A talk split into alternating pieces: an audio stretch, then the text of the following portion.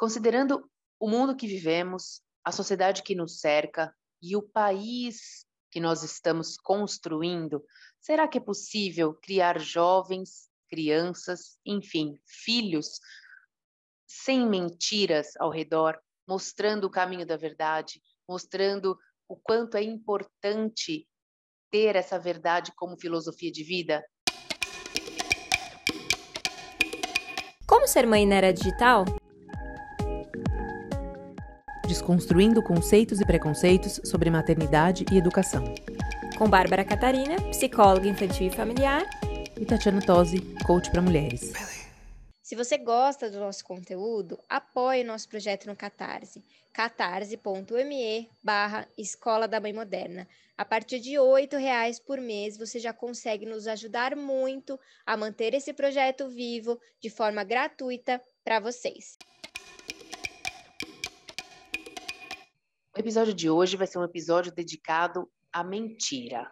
Ai, que horror, né? De falar, ah, dedicado à mentira, parece que a gente está tá cultuando a mentira.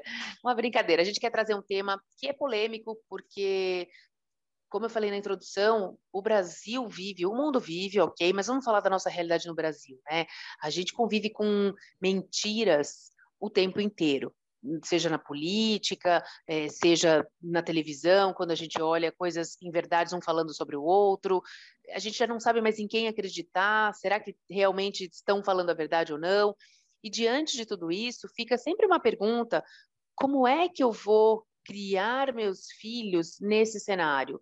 Como é que a gente faz, né, para a gente é, criar filhos mostrando o caminho da verdade, se às vezes a gente se pega também mentindo ou a gente convive tanto com isso que vira natural, como, como algumas coisas que a gente nem para para pensar se realmente a gente está agindo de forma correta ou não. Como é que a gente faz, né, para com filhos nesse, porque é uma responsabilidade muito grande, a gente está passando um legado, a gente está deixando um legado de alguma forma. Então, o que que e como que a gente age? Daí é o segundo, né, o segundo momento do programa é isso, Bárbara, para a gente conversar como a gente faz, né, quando a gente percebe que um filho está mentindo. Por que será que isso acontece? Nossa, Tati, esse tema da mentira, eu acho que é um dos top 5, vai, de queixas que as mães têm quando elas me procuram. É, é, muito interessante porque é um tema extremamente polêmico, é um tema que a gente quer a todo custo fazer com que as crianças parem de mentir, mas hoje a gente precisa fazer uma reflexão que vai doer um pouquinho para nós adultos, vai dar aquela dorzinha, mas se vocês saírem daqui repensando um pouco algumas atitudes de vocês, repensando um pouco como a, o processo da mentira é construído socialmente, talvez a gente possa quebrar esse ciclo.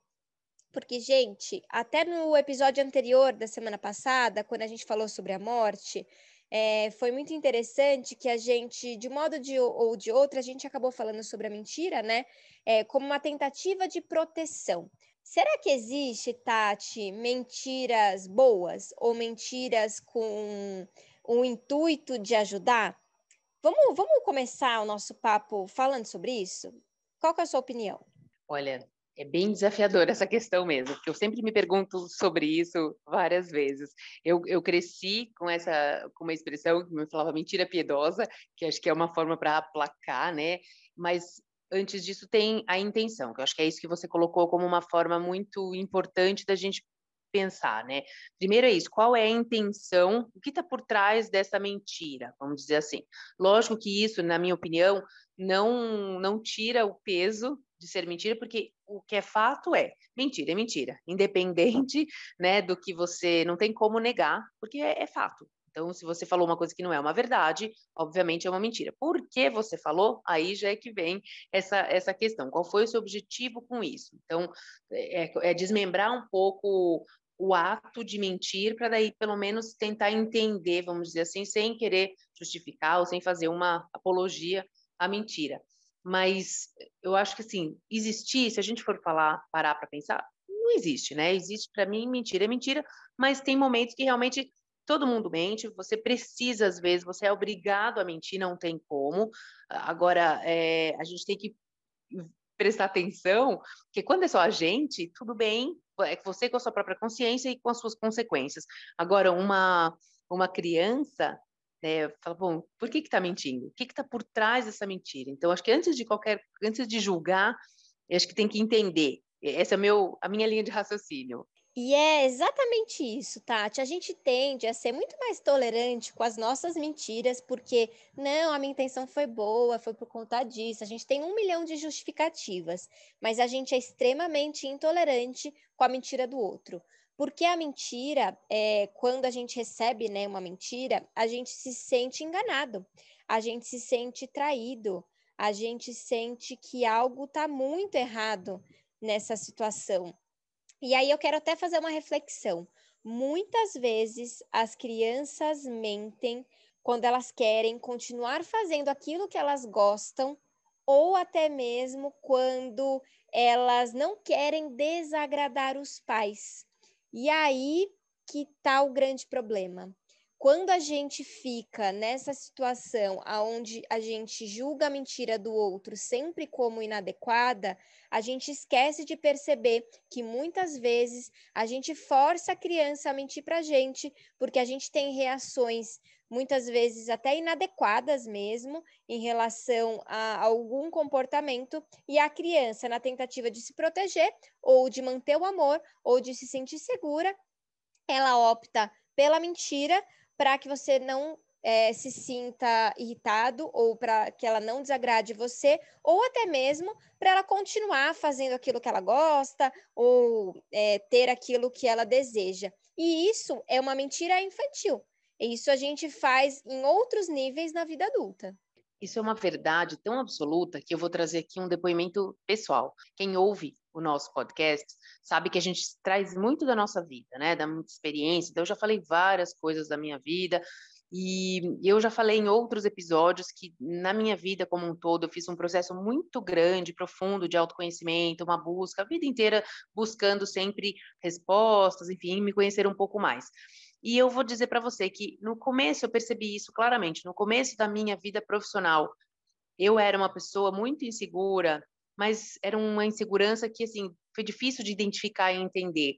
E agora falando, eu já fiz outros momentos dessa reflexão, mas assim, eu tinha esse hábito por exemplo, às vezes minha chefe, isso no começo da minha vida profissional, me lembro bem, às vezes perguntar, ah, você já passou aquele fax? Eu sabia que eu ia passar, por exemplo, fax, né? Aí eu já disse a minha idade, né? Fax. É, hoje, né, acho que minha criança nem sabe o que é isso. Mas assim, ah, você já passou? Eu não tinha passado porque eu tinha esquecido, eu falei, já, já passei. Mas eu sabia que eu ia passar daqui. Então, assim, olha na minha cabeça a construção desse processo como era na minha cabeça, assim, eu justificava uma mentira falando, não, eu vou passar mesmo, então era só ajustar o tempo, né? Eu não passei, mas aí até que um belo dia, é, eu me lembro como se fosse hoje, agora eu tô falando, a minha chefe na época, é, eu era estagiária, ela falou, você, já, você passou com a folha de rosto, sei lá? Falei, ah, já passei, passei. Aí ela virou para mim, juro, ela virou para mim e falou assim, eu tenho um detector de mentiras. E colocou na minha frente uma, um print, né, na época, justificando e mostrando que eu não tinha passado. Então, assim, a casa caiu. E aí, e, então é o tipo de situação que eu justificava para mim mesma aquela mentira, porque eu falei, eu vou fazer mesmo, eu vou fazer agora. Por quê? Porque eu não queria admitir que eu tinha esquecido, porque eu sou uma pessoa muito esquecida, e eu não queria desagradá-la, eu não queria. E aí vem com certeza desse processo que a gente está falando, da identificação com os pais, de querer sempre agradar, querer sempre fazer o certo. Talvez por, né, por, até agora fazendo isso, pensando, meu Deus, como é que eu faço isso com meus filhos? Como é que eu não faço, né? O excesso de críticas, porque tu, se você critica muito, não, você está fazendo errado, você está fazendo isso. Claro que a pessoa vai falar, eu vou, vou por um lado que eu vou querer fazer só aquilo que é certo, aquilo que não me traz esse momento de que eu estou fazendo errado, eu não sei fazer. Então, é um processo muito profundo, né? Nesse caso, eu identifiquei, e aí, ao longo dos anos, e claro, com a maturidade, com, foi vindo, e trabalhando esse processo da responsabilização, de falar, realmente não fiz, realmente esqueci, mas eu vou fazer agora. Foi um processo na minha vida profissional, principalmente porque no pessoal a gente vai levando de outra forma, mas com certeza outros momentos eu vivi dessa mesma forma. Você já fez? Ah, peraí, já tô, vou fazer, já acabei de fazer. Mentira, estou fazendo agora. Então, é, é, é muito interessante pensar nisso, como que as pequenas coisas do dia a dia podem ter uma origem que a gente nem imagina. Muito boa essa reflexão, Tati, porque eu acho que com exemplos do dia a dia, a gente começa a se dar conta de que, opa, não é que a gente faz mesmo? Quando a gente se sente exposta ou quando a gente sente que a gente pode desapontar alguém, a nossa tendência é mentir. A nossa tendência é recuar, é se sentir inseguro, é, é sentir não. É, eu vou dizer isso, mas eu vou consertar. E aí, gente, é uma bola de neve gigantesca. E como que a gente pode prevenir isso? É, muitas vezes as crianças elas começam a nos contando a verdade e a gente fica tão estressado com aquilo. Então, por exemplo, a criança esqueceu o dever de casa, é, esqueceu alguma coisa da aula online, principalmente agora a aula online que as mães estão de cabelo em pé, né? Esqueceu e a gente fica bravo e fala. E o que, que a criança começa a fazer? Ela começa a mentir. Você fez, tá tudo bem, tá tudo ótimo, eu fiz, eu fiz, eu fiz. Porque quando a gente é, sente que a gente pergunta, a criança falou que tá tudo bem, a gente tem aquela sensação de que, puxa, olha que gostoso, tá tudo bem, então não preciso me preocupar. Só que é uma mentira delas para a gente e da gente para elas, porque a gente é, tira um pouco a culpa de não estar tá conseguindo ajudar e a criança ela está se enrolando ali e ela mente porque toda vez que ela disse a verdade a gente ficou bravo. A gente disse está vendo? Eu estou trabalhando aqui o dia inteiro eu já é, eu já fui aluno não sou eu que estou na escola você que tem que ser responsável.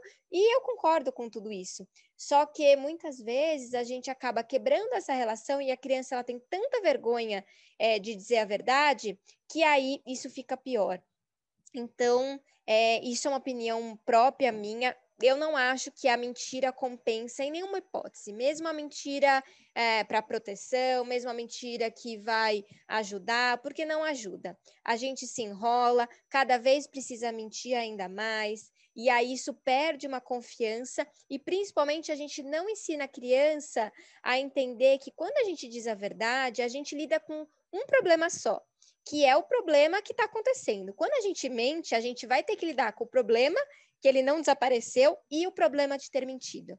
Então, assim, na verdade, a gente ganha dois problemas, e esse é um ensinamento que leva muita maturidade, mas eu percebo que tem muitos adultos que são mentirosos crônicos, praticamente, né? Quase uma patologia, tá tão habituado a mentir que isso vira natural, mas não aceita a mentira do outro. E aí vem uma incoerência grande.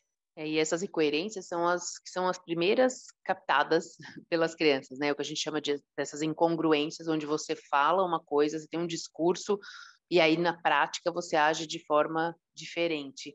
E isso é cai essas máscaras, elas caem o tempo inteiro, né? E as crianças são muito habilidosas em nos mostrar isso. Ué, mas você não disse XYZ e agora está fazendo tal coisa? Porque em muitos momentos quando nos convém em relação às crianças, a gente fala alguma coisa, né? Ah, sei lá, agora não me vem nenhuma situação real, mas assim, algo como ah, a gente não pode, por exemplo, sei lá, vou dar um exemplo. Ah, para comer no McDonald's, a criança quer comer, você fala, não, a gente não pode comer no McDonald's porque, sei lá, porque tá tal coisa está acontecendo. Aí no dia seguinte é conveniente você tá com pressa, ah, vamos comer no McDonald's. Ah, mas você não disse que estava acontecendo XYZ?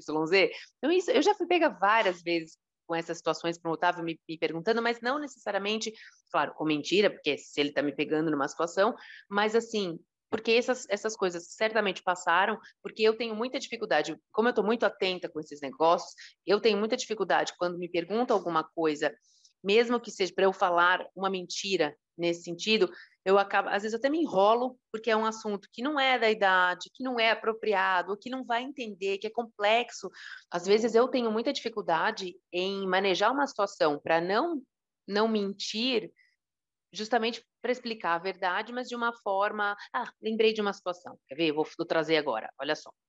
Eu li, eu estava lendo uma história para o Otávio, é, uma história que eu tenho um livro, é até é uma história de contos, histórias reais de, de homens que fizeram tiveram grandes feitos, enfim.